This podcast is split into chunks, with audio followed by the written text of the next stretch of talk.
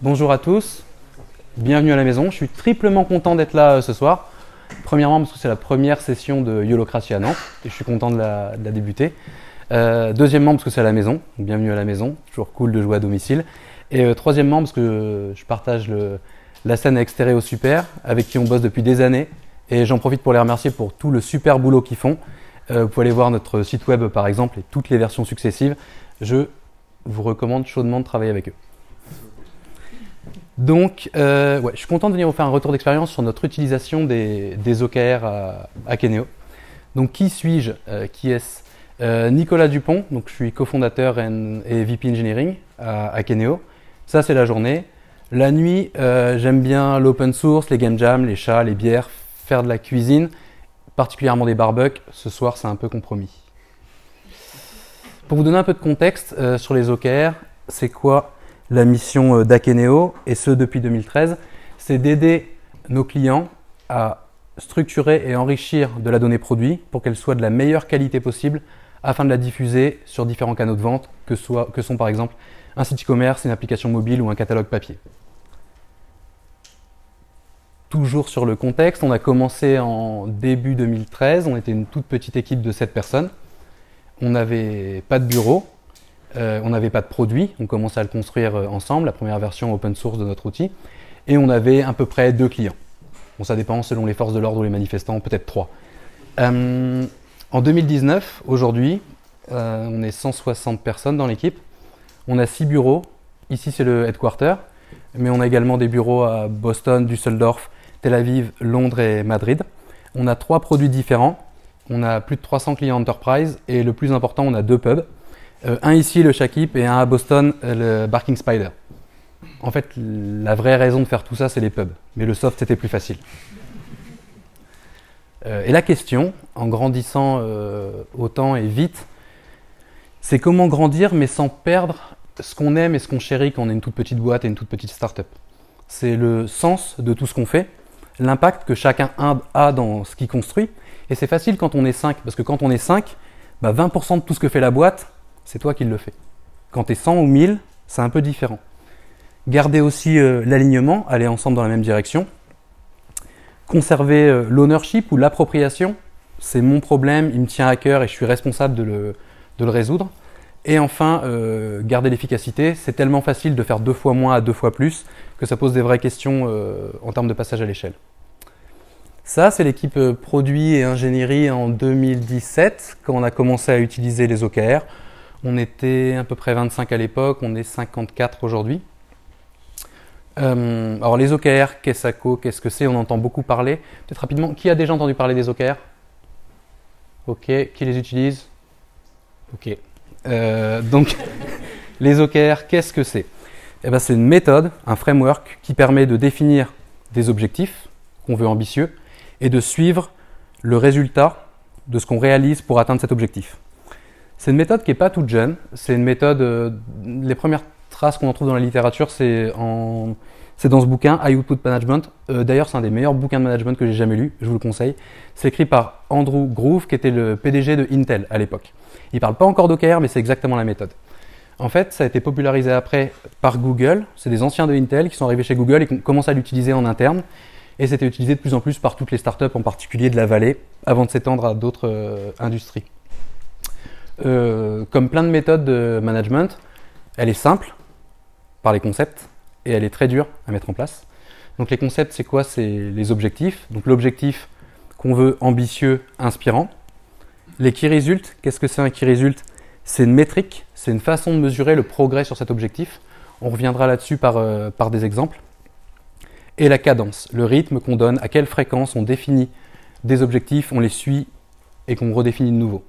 La cadence type, c'est le trimestre, généralement dans notre euh, industrie, ou le quarter. Alors, on va prendre un vrai exemple pour que ce soit plus parlant. Ça, c'est les OKR actuels, donc 2019, deuxième quarter pour l'équipe SRE, Site Reliability Engineering, also également appelé euh, Platypus. Cette équipe, elle est en charge de la production de nos plus de 300 clients enterprise. Être sûr que ça marche tout le temps, 24/7, s'il y a un problème, on répare. Et donc euh, également support et astreinte. Et donc l'objectif qu'on a défini avec l'équipe pour ce quarter, l'un des objectifs, c'est de faire de cette activité de support et d'astreinte l'activité la plus sereine qui soit. Ce qui peut paraître un peu bizarre pour une activité d'astreinte, on voit le concept, ça sonne la nuit, un truc pété, faut se réveiller, il faut réparer le truc. Quels sont les key résultats qui ont été définis par l'équipe pour faire de cette activité une activité sereine? Le premier, c'est de dire on veut réduire à zéro avant la fin du quarter le nombre d'alertes dites euh, faux positifs. C'est-à-dire ça sonne pour rien. C'est le premier truc. Le deuxième qui résulte, c'est de dire on va diminuer de moitié les alertes qui nécessitent une action manuelle. On ne parle pas ici de comment on va le faire, on parle de comment on mesure qu'on va y arriver.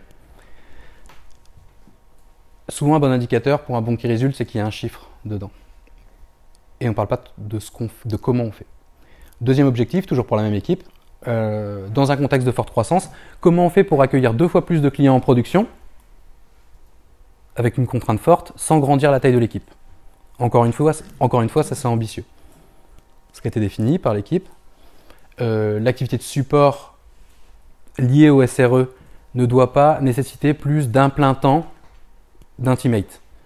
Il y a évidemment des rotations sur ces activités, mais l'idée de dire si on arrive à faire que toutes ces actions qu'on doit réaliser, ça prend moins d'un plein temps, on est confiant pour être capable d'accueillir deux fois plus de clients. Autre euh, qui résulte, être capable de diminuer de moitié le temps de réalisation de toutes les demandes que les clients vont faire sur cette infrastructure. Passe. Pourquoi? En disant, et sans dire comment, mais on imagine que c'est en automatisant des choses, en en faisant moins manuellement. Parce que si on va deux fois plus vite, euh, à chaque fois on peut en traiter plus. Ça, c'est des exemples. Évidemment, euh, dans ces deux ans et demi à utiliser les OKR, on a fait à peu près toutes les erreurs possibles, je pense, ou pas loin. Euh, donc c'est ce que je me propose de vous partager aujourd'hui. L'idée avec les erreurs, toujours un peu comme cette petite chèvre, c'est bien d'en faire, mais de les faire avec le smile and grace, donc avec le sourire, avec grâce et apprendre un truc. Donc la première erreur, c'est le top to bottom, ça ne marche pas, si vous pouviez en douter. ça, c'est la façon dont on a commencé les OKR chez Akeneo. En gros, à quoi ça ressemblait Tous les quarters, avec ma binôme et VP Product Emily, on rédigeait des, documents, on appelait ça des manifestos sous la forme d'un one-pager qui disait ceci est l'objectif et voilà les qui résultent, voilà comment on va mesurer qu'on va avancer sur cet objectif en donnant un maximum de contexte. Telle équipe, telle façon de prendre les décisions, tel process, etc. Pourquoi ça marche pas? Bah, C'est assez logique, c'est parce qu'en fait l'équipe va le vivre comme quelque chose qui est imposé. Et elle n'est pas impliquée, même si on, peut évidemment discuter de tous ces éléments-là. Mais c'est vu comme un pur outil du management, qui donc par définition ne sert à rien. Donc l'idée, et on viendra après, c'est de définir et travailler les OKR avec l'équipe. Deuxième point ultra important, si on veut travailler les OKR avec l'équipe et donc que ça vienne de l'équipe, ces objectifs et ce qui résulte, bah, c'est d'avoir une stratégie de boîte qui est la plus claire possible et non ambiguë. Ici, moi je vois un lapin, je vois un canard ou l'inverse. Non, l'idée c'est que ce soit la même compréhension. Et donc pour ce faire, qu'est-ce que j'appelle une stratégie de boîte clair et non ambigu et simple et compréhensible, c'est 3 à 5 objectifs pour la boîte par an max. Et c'est une petite liste, et c'est des petites phrases, et c'est simple. Évidemment, derrière, il y a tous les documents de, BP, de forecast, de ce qu'on veut, mais l'idée, c'est de pouvoir se raccrocher toujours à cette liste pour savoir ensemble vers où on va. Et donc, par exemple, des exemples, donc ça, ça dépendra évidemment de toutes les boîtes, etc. Euh, dans notre cas, c'est dire on va faire tant de nouveaux millions d'euros de revenus récurrents par an, ou de perdre moins de temps de clients, parce qu'on ne veut pas les perdre, les clients ou bien de générer de nouveaux revenus depuis une nouvelle offre. Ça, c'est ultra important. Euh, et donc évidemment, si ce n'est pas vous qui les définissez, c'est les objectifs, bah, votre management, management, vos execs, vos boss, pour avoir en fait cette idée très claire de où est-ce qu'on va, et de façon simple. Euh, un autre apprentissage intéressant, c'est que trop d'OKR, ça tue l'OKR. Euh, ça, c'est un vrai exemple d'une équipe, je pense il y a deux ans, qui a une vingtaine de qui résultent. Une vingtaine. Alors évidemment, ça, ça marche pas. Pourquoi ça marche pas? C'est parce que on a tellement de choses en parallèle que soit on essaie de faire un petit peu de tout, mais on est déçu du progrès sur chaque. Dans tous les cas, ça démotive ou démoralise l'équipe, on ne se voit pas forcément avancer et on perd beaucoup en, focus. Donc l'idée, et ça ressemble à ça, donc, euh, on ne sait pas on sait pas trop par quel chemin prendre le truc. L'idée, et ce à tous les niveaux, quelles que soient les pratiques, c'est de réduire au maximum le nombre d'objectifs et de qui résultent. Dans la littérature, on trouve du 3 objectifs, 3 qui résultent max par équipe, ça dépend des équipes, des activités, de ce qu'on veut. D'expérience, nous, deux objectifs et trois qui résultent max par équipe par quarter. Quand je parle d'équipe, c'est 5 à 7 personnes. C'est largement suffisant. Un autre apprentissage euh, dans cette utilisation des OKR, c'est des objectifs que j'appelle ennuyeux, pour plein de raisons différentes. Donc j'ai pris un petit florilège, hein, il y en a pas mal, c'est du 2017 je pense. Euh, le premier par exemple, objectif, on consolidera le scope fonctionnel et la cohérence de nos API web pour améliorer, améliorer la connectivité du PIM. Ok. Et eh bien ça, c'est pas terrible parce que c'est super précis. Et donc comme c'est super précis et comme on parle déjà de comment on va résoudre le problème, c'est dur de se l'approprier, de et de répondre de façon créative à ça. Donc c'est dur d'avoir de l'ownership en tant qu'équipe. Deuxième, on va, mettre, on va changer la façon de faire pour faire des mises à jour automatiques euh, de versions mineures euh, pour les rendre moins coûteuses. Celui-là est presque encore pire parce qu'on dit, on dit vraiment le comment. On va automatiser des choses. Ok, donc ça marche pas. Le dernier, c'est le pire du pire, je dirais. Donc c'est lister, prioriser et shipper, donc livrer les features les plus pertinentes pour sur chaque euh, stream produit, ensemble de produits, pour rendre l'utilisation de nos produits plus satisfaisant. Celui-là, ça revient à dire euh, suivre le process. Parce que quand on fait du product management, c'est exactement ça. Comprendre les problèmes, apporter des réponses à ces problèmes, prioriser et avancer sur les sujets. L'idée, donc, c'est d'arriver à faire des objectifs qui soient le plus possible inspirants et ambitieux. Ambitieux, c'est pas. Il y a deux aspects là-dedans qui sont pas évidents. Euh, ambitieux, ça peut aussi faire peur, parce que si on voit le truc trop loin, on se dit on va pas y arriver. Euh, et puis inspirant, on est tous d'accord que dans nos boulots tous les jours, on fait pas que des choses qui sont inspirantes, et c'est normal. souvent, le truc là-dessus, c'est de parler plutôt du pourquoi euh, du problème plutôt que de la solution. C'est ce qui rend le truc le plus généralement plus intéressant. Euh, un autre qu'on parlait donc dans la méthodologie OKR, on parle beaucoup d'objectifs et de qui résultent, et en fait, il manque une partie là-dedans. Une partie qui est pas qu'on ne fait pas souvent apparaître, que sont les tactiques. Une tactique, c'est une action, un projet, quelque chose qu'on va faire pour avancer sur cet objectif. Et souvent, et en particulier dans plein de métiers, et en particulier quand on fait du produit, de l'ingénierie, de la gestion de projet, on pense sous forme de tactique on pense à je vais construire tel projet et pour construire tel projet, je vais le découper en plein de petits sous-ensembles de projets. Et c'est sur ça que je vais avancer. Ça, c'est des tactiques. Si on reprend, c'est rigolo parce que c'est des objectifs de l'équipe dont on a donné les objectifs au début d'exemple. Là, l'idée, c'était de lancer une nouvelle offre SaaS. C'était en 2017. Et en fait, là-dedans, on mélange deux trucs. On mélange des qui résultent et des tactiques. Donc, on va le prendre sous forme d'exemple pour arriver à distinguer les deux. Le premier, c'était on a une nouvelle infrastructure, un nouveau système en V2 qui a été livré à telle date. Ça, c'est une tactique. C'est pas un qui résulte. C'est un projet en fait. C'est une action. On fera une présentation un vendredi pour expliquer l'offre cloud et faire une session de Q&A avec les sales de marketing, etc. Ça, pareil, c'est une tactique. On sera capable d'avoir, on aura 30 nouveaux clients sur cette offre. Ça, c'est un qui résulte. Et quand on regarde, celui-là, il a bien plus de valeur, plutôt que de savoir si j'ai réussi à construire ce que je devais construire. C'est, ok, je l'ai construit, mais en plus, ça répond à un vrai problème parce que c'est utilisé par des clients. Et donc, ça crée de la valeur. C'est là où c'est intéressant. Définir un process tactique, moins de 10 problèmes remontés par des clients en prod qui résultent, qui est un truc assez classique en termes de qualité. en fait, ce qu'on voit aussi ici, c'est dans la façon de le définir. Si on définit des tactiques à ce moment-là, très tôt dans le trimestre, avec les, objectifs et les qui résultent, on les définit au mauvais moment, parce qu'on définit ce qu'on va faire au moment où on a le moins d'infos pour le faire. Alors que plus on va avancer sur le sujet, plus on va avoir des informations sur le problème et donc être capable de prendre des bonnes décisions. Donc ça, ça nécessite de l'entraînement et apprendre à les différencier. Souvent, un bon différenciant, c'est qu'un qui résulte, c'est une métrique, donc il y a un chiffre dedans. Il peut y avoir des pièges, il peut y avoir des formes de oui/non ou autres, euh, mais souvent c'est une bonne, euh, c'est un bon distinguo. En lister un max et s'entraîner avec ça. Euh, celui-là, il est pas mal aussi. Les OKR, et surtout quand on amène les OKR dans une organisation, bah évidemment, l'organisation, elle n'a pas attendu d'avoir des OKR pour travailler, pour travailler ensemble.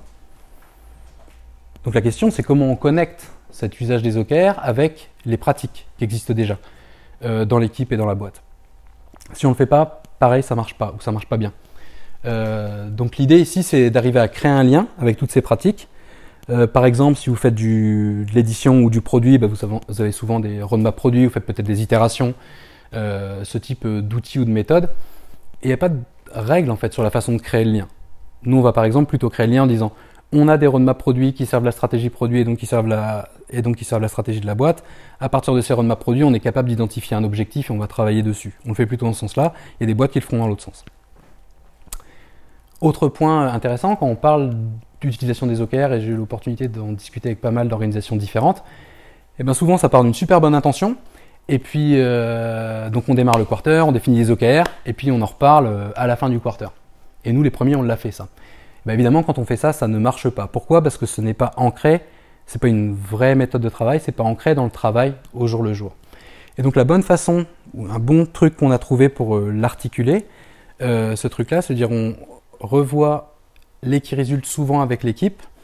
Donc là, c'est les mêmes que ce que j'ai donné au tout début en exemple. Et l'idée, c'est quoi? C'est de les revoir à intervalles réguliers, donc une semaine ou deux semaines, ça dépend des équipes. Et on le fait sous la forme suivante. On, le fait sous la, on parle de revue de confiance. On parle pas de progrès, on parle de confiance. Quel est notre indice de confiance en tant qu'équipe pour atteindre cet objectif à la fin du trimestre? On fait sous la forme du rôti, le truc un peu classique en réunion, de 1 à 5. Et c'est là où ça fait naître des discussions intéressantes. Sur une équipe de 5 personnes, quand il y a 4 personnes qui notent à 4, qui sont confiants pour atteindre cet objectif à 4, à un mois de la fin du quarter et une personne dit 1, soit elle a une info, que les autres n'ont pas, euh, soit c'est l'inverse, mais en tout cas ça fait naître cette discussion. Pourquoi toi t'es pas confiant? Ou pourquoi vous vous l'êtes? Et c'est là où ça devient intéressant. C'est à partir du moment où on fait la, la confidence review que selon la note moyenne qu'on va avoir, on va prendre des tactiques. On va dire, ok, on est à 2 sur 5 en confiance, c'est quoi l'action qu'on peut prendre maintenant, tout de suite, ancrée dans la réalité, pour avancer sur cet objectif? Et c'est là où on va créer une mécanique vertueuse et qui marche euh, avec l'équipe. Pour le remettre sur une timeline, tout ça, comment ça marche aujourd'hui euh, chez nous? Ça marchera, il y a d'autres boîtes qui font autrement, euh, etc. Donc là, on matérialise un, trimestre, qui démarre début juillet, qui finit fin septembre. Donc là, c'est à peu près, c'est à partir de la semaine prochaine. On commence à travailler justement sur les OKR avec l'équipe. Comment on fait aujourd'hui? Donc on est très loin du côté où, en gros, je définissais tout avant et ça arrive dans l'équipe. C'est plus comme ça. Maintenant, l'idée, c'est quoi? C'est Product Management et Engineering Management vont travailler sur les objectifs, sélectionner les bons objectifs pour les équipes et venir discuter et présenter ces objectifs, juste le haut. Avec les équipes, on va faire plusieurs ateliers où les équipes vont définir les métriques. les métriques, c'est quoi? C'est comme le qui résulte sans le chiffre. On la bonne façon de mesurer la température dehors, c'est les degrés Celsius. Mais on ne dit pas qu'il faut qu'il y ait 27 degrés pour faire un barbecue. On lister ces métriques, avec parfois des tactiques là-dedans. On fait le tri un peu dans les tactiques, ça permet de mieux apprendre à distinguer les deux. Une fois qu'on a les, métriques, on s'arrange, on aide l'équipe à pas en prendre trop, et l'équipe va prendre le temps qu'il faut, une semaine ou deux, pour revenir avec le bon chiffre, en disant, OK, est-ce qu'on est capable de réduire de 50% ou de 10% le nombre d'incidents, par exemple? Reviennent avec ce chiffre, et à partir de ce moment-là, on démarre le quarter. J'ai volontairement pas trop parlé durant cette presse de la notion de notation des OKR, qui est un truc qui est peut-être pourtant une des choses qui peut le plus freiner à, l'appropriation. Pourquoi? Parce que ça peut être vu comme l'école. On met une note à la fin. Et donc c'est frustrant par définition. Et d'où toutes les thématiques sur est-ce qu'il faut que ce soit super ambitieux, pas atteignable ou réaliste, etc. Donc là il y a plusieurs chapelles. Euh, l'idée en fait sur cette notation, et c'est pour ça que c'est bien avec des métriques, c'est que soit on l'a fait, soit on l'a pas fait. Et l'idée là-dedans, c'est pas de dire c'est pas une mesure de performance de l'équipe, c'est l'idée, c'est de dire, ok, on en a fait que la moitié, bah, peut-être que la fois d'après, on devra en mettre moins ou travailler autrement. Elle est là la valeur en fait. Et donc après, régulièrement, et c'est là où ça nécessite un peu de, discipline, on va faire des reviews de confidence, des KR et définir des nouvelles tactiques. Tous les semaines ou tous les deux semaines. Toutes les deux semaines, pendant tout le quarter. On arrive à la fin du quarter, on commence à préparer la suite, deux semaines avant à peu près, et on note à la fin. Et donc ça, c'est à peu près la, mécanique qu'on a, a aujourd'hui, ou en tout cas qu'on continue à, améliorer. Les bénéfices de l'utilisation des, OKR, à mon sens. Le premier, c'est que ça nous permet d'être euh, plus focus et plus concentré. En fait, c'est pas tant dans, parfois dans ce qu'on va faire. L'important, c'est aussi ce qu'on ne fait pas. Et d'être très clair en tant qu'organisation et en tant qu'équipe sur on se concentre là-dessus parce que ça répond euh, aux objectifs et donc par définition, on ne fera pas ça. Ça, c'est un aspect qui est, ultra important. Un meilleur alignement, en général une meilleure, euh, un meilleur travail entre, entre les équipes. Euh, encore une fois, c'est un outil qui est particulier, il y a encore une grande partie de l'équipe qui adhère pas à ça. Et ça, faut être très clair, et même après deux ans et demi. Et c'est normal, c'est quelque chose qui prend du temps. Et enfin, une meilleure communication. Et en fait, pour moi, les OKR, c'est un outil de communication. Elle est là la valeur. Elle fait naître les bonnes discussions, entre les bonnes personnes, entre différentes équipes, entre sales, euh, marketing par exemple, entre différentes équipes produits, et de parler des bonnes choses, à savoir parler du pourquoi on fait les choses et parler des problèmes, et un peu moins des solutions. Qu'est-ce qui va suivre après chez Akeneo? Donc aujourd'hui, on disait on l'utilise sur 8 équipes différentes, donc euh, produit, ingénierie, support, prod. On étend, euh, continuer à améliorer nos pratiques euh, d'abord, continuer à se débrouiller pour qu'on le construise toujours plus en tant qu'équipe et le moins possible comme un truc qui est, est poussé, on va dire, par, par, la, direction. On déploie au marketing et au pre-sales cette année. Et l'étape d'après, pour moi, c'est d'arriver à travailler de plus en plus sur des objectifs euh, cross-team. Ce que je veux dire par cross-team, et là, et là, on rentre dans un truc qui n'est pas, pas évident. Euh, souvent, pour une équipe, c'est plus simple si l'objectif, on, le maîtrise du début à la fin. On est entièrement responsable qu'ils réussissent. Quand on commence à avoir des objectifs où on dépend d'autres départements et tout, c'est plus compliqué par définition, parce qu'on n'a pas la maîtrise de, l'ensemble. Et ça, c'est pas évident. Donc ça, c'est l'étape d'après. On commence à le faire sur certains, sur certains objectifs, mais on a encore beaucoup de boulot euh, là-dessus. Si on doit retenir, euh, disons, quatre éléments. Un, si la stratégie de la boîte, elle n'est pas claire, mais au sens ultra simple, et public et communiqué, public interne, j'entends, et communiqué, c'est très dur de faire un truc comme ça, ça marche pas. Les OKR, ça se construit à plusieurs. On peut utiliser plein de trucs différents selon les équipes, les activités. Mais le plus on le fait à plusieurs, le plus euh, ça marchera. On n'en met pas trop, deux objectifs et max 3 qui résultent par équipe. Il faut ancrer cette pratique-là dans les pratiques existantes. Sans ça, ça ne marche pas, ça sert à rien. Voilà pour moi. Si vous avez des questions, je serais ravi d'y répondre.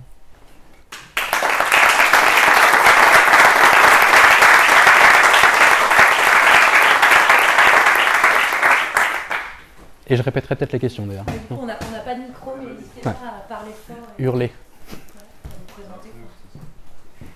Ouais. Euh, juste par rapport à la. Tu disais que tu ne liais pas du tout la réussite de l'OKR à la rémunération, enfin à, la, à, cette partie variable du salaire. Ah, très bonne question. Nous, on a une problématique sur le sujet pour motiver les gens si on s'est planté sur l'OKR. Mm. On est trop loin, mm. on n'arrive pas à garder les mecs euh, motivés sur un en gros, c'est comment on décide de qui est le KR et de le changer en, fait, en cours de quarter et est-ce qu'on est à la rémunération Ok. Sur le premier point de le changer, en fait, ce qu'on ce qu'on fait, c'est que donc on le définit deux semaines avant le début du quarter et jusqu'à deux semaines après, on peut le changer et on peut en enlever. Et souvent, ça arrive, on dit ouais, on va commencer par un POC ou un proto là-dessus pour être sûr à peu près qu'on y arrive et on le garde. Ça, c'est le premier élément. Deuxième élément, et j'en ai pas parlé, moi j'utilise les OKR uniquement pour des objectifs d'équipe et ces objectifs d'alignement je ne l'utiliserai pas, c'est une conviction personnelle, pour de l'objectif individuel. Parce que ça, à mon sens, euh, brouille le message et on peut créer dans les organisations des trucs un peu particuliers à base de c'est quoi, où est-ce que j'ai le plus d'intérêt? Est-ce que c'est d'avancer sur mon truc individuel où ma rémunération en dépend? Ou est-ce que c'est d'avancer sur l'objectif de l'équipe? J'éviterai de mélanger les deux. Après, sur de l'objectif de performance individuelle, on fait évidemment des euh, performance reviews annuelles, etc. Et c'est aussi pour ça que selon, ça se prête c'est plus ou moins difficile selon les, typologies d'équipes. Par exemple, sur des équipes sales, c'est compliqué parce que typiquement, ta rémunération, tu as une partie qui vient du variable. Et donc souvent, on continue à utiliser du MBO ou d'autres objectifs classiques individuels qui sont décorrélés des OKR. Et une autre raison à ça, c'est que souvent l'objectif, on le veut ambitieux, là où quand on est un sales rep, on n'a pas envie de te dire ouais, euh, et c'est bien si tu en feras 80% à la fin du trimestre. Donc j'éviterai de le mettre, de le faire en individuel. Moi j'ai une question sur. Euh, j'étais vachement intrigué par ton, histoire de vote de confiance. Ouais. Et je me demande comment ça se passe. Est-ce que c'est comme un Shifumi où tout le monde le fait en même temps? Est-ce que c'est chacun son tour? Enfin, Comment ça se passe concrètement en fait? C'est un Shifumi. C'est comme un Shifumi. C'est 1, 2, 3 et tu votes. Ok. Et faut, justement, il faut que ça aille vite.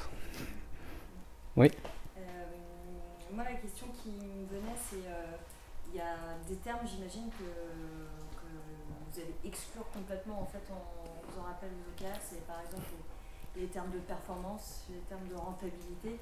Est-ce que c'est est -ce c'est venu au fur et à mesure en fait, d'exclure ces, ces termes-là et pour que finalement tes équipes adhèrent de plus en plus Parce que tu, tu faisais hmm. référence aussi aujourd'hui, toutes les équipes n'ont pas encore adhéré à ça, hmm, aux OKR. Est-ce qu'à un moment donné, quand euh, on, fait, on prend le bénéfice des équipes qui ont adhéré et qui hmm. voient le, le, bénéfice de plus forcément employer le terme de rentabilité, performance, etc., comment est-ce que tu peux faire adhérer aussi le, reste des équipes par ce. C'est une discussion euh, qu'on avait ensemble sur la question euh, plus euh, quantitative de, aussi de, comment mesurer sur des, sur des choses comme ça. Et c'est pas. C'est pas évident, et on le voit, c'est aussi une question de maturité par rapport à l'outil et une confiance dans l'outil et dans ce qui en est fait, euh, je dirais. Euh, J'ai pas de réponse toute faite sur ça, c'est pas, pas évident. Le, je dis pas qu'il faut exclure la performance de ce truc-là, ou la mesure de la, de la performance, mais pour moi, l'effet, il est plutôt indirect. C'est parce qu'on se met dans un contexte comme ça où on travaille bien ensemble dans la bonne direction et qu'on communique bien qu'on va arriver à de la performance. Et c'est pas. Je mets pas dans le même sens. On pourra en rediscuter après euh, avec plus de, peut-être d'exemples concrets. euh. Ça dépend du métier. Est-ce que tu as observé des phénomènes, le, le mot est un peu fort, j'allais dire de silo, mais en tout cas de, Mhm. de phénomènes de concurrence entre les équipes, un manque de collaboration Et est-ce que justement c'est pour ça que vous voulez créer des, des OKR cross-team ou ça n'a rien à voir Non, c'est indépendant. En fait, euh, des effets silos, t'en as, as toujours. Et c'est toujours un truc qui est délicat parce qu'en même temps, tu veux, des équipes le plus autonomes possible sur un sujet et qu'ils le possèdent en entier du début à la fin. Et dans le même temps, tu veux travailler ensemble. Euh, non, le côté objectif. Donc, ouais, on a eu des effets silos dans les équipes. Après, justement, on, on tend, on essaie toujours d'avoir des équipes le plus possible pluridisciplinaires. Donc, par exemple, quand on a commencé avec l'équipe SRE DevOps, c'était une équipe à côté des autres équipes de dev. Ça a créé un silo, énorme. Maintenant, on dit plutôt on a un DevOps par équipe et déjà, ça fonctionne beaucoup mieux. Ça, c'est une forme de réponse. Sur le côté euh, euh, cross-team, en fait, pourquoi je veux aller vers des objectifs cross-team? C'est que pour moi, les objectifs, ils doivent être de plus en plus business. Et donc, par définition, vendre et lancer un nouveau produit, tu le fais pas avec une équipe, juste une équipe de dev ou de product management ou des commerciaux tout seul ou du marketing tout seul. Ça devient un truc qui est d'ensemble, d'équipe, d'où l'intérêt de cet objectif. Mais ça, c'est difficile. Ça, j'ai pas encore, euh, on n'a pas trouvé le, on n'a pas hacké le truc encore. Ça va arriver. Question qui me brûler les lèvres de tous les gens qui bossent dans la tech. Est-ce que Ouais. tu utilises un outil en particulier Ah, je vais vous faire une réponse tellement décevante. Euh, J'utilise Google Calc. Euh, non, et, et- non, pour plusieurs raisons. Dans les faits, on a fait des études de différents, de différents outils. Euh, J'ai pas regardé- encore regardé d'ailleurs euh, ce que vous faites, mais promis, je regarderai. Euh, pour plusieurs raisons. Un, parce qu'il y a un, un sujet dont j'ai pas parlé ici, c'est que je pense que la bonne façon de le mettre en place, justement, c'est par équipe, petit à petit, et que ça remonte dans l'organisation. Là où la plupart des outils, pour avoir regardé ce qu'ils faisaient, j'ai pas regardé hein, celui que vous faites, mais la plupart en fait ils partent sur des cascades. C'est-à-dire qu'on définit les OKR au niveau de la boîte, au niveau du département, de chaque équipe et des individuels. Et ça, je pense que c'est une grosse connerie, mais c'est euh, mon avis euh, sur le sujet. Euh, parce que si on fait comme ça, en fait, on va contraindre chacun à rentrer dans les cases qui ont été définies par d'autres, et petit à petit, on arrive à un truc tellement réduit et étroit et sans marge de manœuvre qu'on va faire un truc par définition pas créatif et un peu naze. Moi, je pense, euh, et pour en avoir discuté avec différents consultants, euh, qu'il vaut mieux justement les lier entre eux, mais pas chercher à rentrer ça dans une structure trop rigide. Pour ceux qui font de la programmation et qui aiment bien la programmation orientée objet, je crois plus en la composition qu'en l'héritage sur, sur ce genre de truc. Désolé pour le parallèle pour les non-tech. mais il y a sûrement de très bons outils. Tu parlais, du lien avec euh, les sales. euh, Ouais. Ça, ça te paraît complètement antinomique avec euh, leurs objectifs actuels Et est-ce que vous envisagez de vous faire accompagner ou est-ce que vous avez déjà été accompagné pour mettre en place En fait, on, justement, on commence par le. Là, on travaille avec les pre-sales, qui est une partie qui est, l'avant-vente, qui est entre le technico-commercial, donc c'est le, le chemin euh, naturel. Non, en fait, le, le truc, c'est que sur des activités comme sales et marketing, il y a déjà beaucoup euh, de, de- de- de travail autour des métriques. Par exemple, pour le marketing, a priori, c'est assez facile à mettre en place parce qu'il y a déjà toute cette notion de funnel et on mesure à tous les niveaux. Là où, étonnamment, en produit ou en ingénierie, on a moins cette approche, enfin, moins naturelle. Donc sur les sales, non, faut- par contre, faut le, rendre complémentaire. Je pense qu'il faut garder toute la partie objectif individuel ou d'équipe machin qui est liée à la rémunération à part. Et par contre, mettre des objectifs plutôt ambitieux de boîte sur euh, des lancements de nouvelles offres ou, euh, je sais pas, du ramp-up, des trucs comme ça, qui sont plutôt des objectifs d'équipe pour être meilleurs ensemble plutôt que de, du, du pur chiffre, quoi. Ouais Euh, dernière question, c'est sur la, la cadence. Sur, euh, Ouais. Tu parlais au début de la cadence. Mm. Et justement, je me demandais comment est-ce qu'on arrive à, à faire coïncider euh, donc un rythme cyclique pour l'équipe produit et l'équipe tech avec Mm. un flux tendu des sales. Mm. Enfin, dans tout ce qui est. Parce que c'est clair, c'est c'est cyclique. La, la cadence, il n'y a pas de. Dans des organes de notre taille, cette cadence-là, elle est classique. Et dans les plus gros orgas aussi, tu travailles généralement objectif de boîte annuel et après par département ou équipe euh, quarter. Euh, je pense qu'il n'y a pas de problème ou de bloqueur à avoir des cadences différentes entre équipes. Et je pense même que dans une approche où on essaie de l'introduire ou de le commencer, je pense qu'il vaut mieux alléger la pratique et dire bon, on va définir un objectif qui est un objectif ensemble de deux semaines ou d'un mois, en allégeant un peu sur la partie KR et tactique aussi pour euh, ancrer le truc de façon un peu naturelle. Notre objectif commun, un mois, par exemple. Ça, ça suffit déjà à ancrer le truc. Je pense que pas. Après, ça pose des questions, c'est des objectifs cross-team, mais il n'y a pas de nécessité d'avoir le même rythme pour tous, a priori. Même si c'est plus pratique si tu le fais comme ça. Une dernière question? Une dernière question Ouais. par rapport à la cadence aussi. Ouais. Euh, comment vous communiquez à vos investisseurs? En gros, nous, on vient de se faire euh, euh, racheter par un grand groupe. Hmm. Et là, on est en train de faire le budget euh, 2019-2020. Ok. Il faut savoir ce qu'on fait en août 2020. Hmm. Euh, comment on arrive dans une, une logique de quarter avec Hmm. la communication de l'investisseur dans votre cas et enfin nous au budget quoi. Comment Enfin, en gros, comment on arrive à expliquer au budget Ouais. Comment tu fais tes budgets avec ça euh... J'ai pas vu de changement particulier par rapport à ça. On... Les investisseurs, on communique plus sur les objectifs euh, globaux de boîte, le progrès sur ces choses-là. On communique pas forcément sur les, les OKR, sur les. Les objectifs, ouais, après le, les non. Donc non, là j'ai pas, dé- elle est pas définie en quarter en fait. De, vous savez déjà ce que vous allez faire au Q4 par exemple. Vous- Euh, plus t'es loin, euh, plus il y a de fortes chances que tu en vires la moitié de ce que tu as prévu de faire. Euh, donc ouais, un quarter ou deux, ouais, forte chance que ce soit ça. Plus il y a de fortes chances qu'on change beaucoup de choses. Par exemple, quand on a lancé l'offre SaaS, on arrive, on dit on lance ça, tu prends ta roadmap, t'en arraches la moitié, ça balance, tu fais ça. On a fait une acquisition fin 2017, pareil, tu prends ta roadmap, t'arraches, tu fais autre chose. Donc ouais, de ouais, 6 mois, 1 an, ouais. Mais on communique pas via les OKR. On pourra en reparler après si tu veux. Merci beaucoup. Live. Ouais. Je te rends tes affaires.